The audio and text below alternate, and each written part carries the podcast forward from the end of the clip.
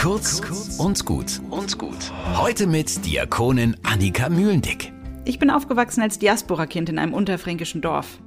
Jahrelang war ich das einzige evangelische Kind in meinem Jahrgang. Im Gymnasium wurde es etwas besser. Die nächste Kreisstadt war weltoffener. Bis zum Abitur waren wir immerhin zu siebt. Nie vergessen habe ich aber eine Begebenheit im katholischen Dorfkindergarten, den ich wirklich, wirklich sehr gern mochte. Ich war damals gerade vier Jahre alt.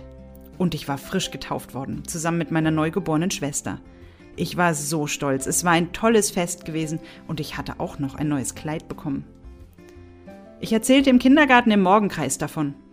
Die Ordensschwester umarmte mich und sagte, das ist ja schön, jetzt bist du auch endlich ein Gotteskind. Diese Aussage hat mich in die erste Glaubenskrise meines Lebens gestürzt. Also im ersten Moment war ich stolz, endlich Gotteskind sein. Doch ich war damals schon eine Grüblerin und im Lauf des Tages kam mir das sehr komisch vor. Im Kindergarten, auch zu Hause, hatte ich schon so viel über Gott gehört. Ich konnte beten, ich kannte viele Lieder. Warum sollte ich denn bis dahin kein Gotteskind gewesen sein? Macht die Taufe mich zu einem Gotteskind oder tut Gott das ganz allein? Bis heute beschäftigt mich diese Frage.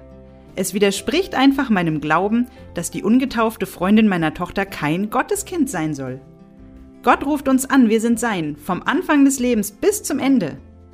Die Taufe ist dabei sichtbares Zeichen für Gottes Zuwendung, doch um ein geliebtes, gewolltes Gotteskind zu sein, ist sie nicht notwendig.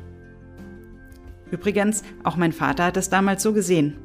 Als ich beim Mittagessen noch stolz erzählte, ich sei jetzt auch endlich ein Gotteskind, hat er sich gleich einen Gesprächstermin im Kindergarten geben lassen. Kurz und gut. Jeden Tag eine neue Folge. Am besten, ihr abonniert uns.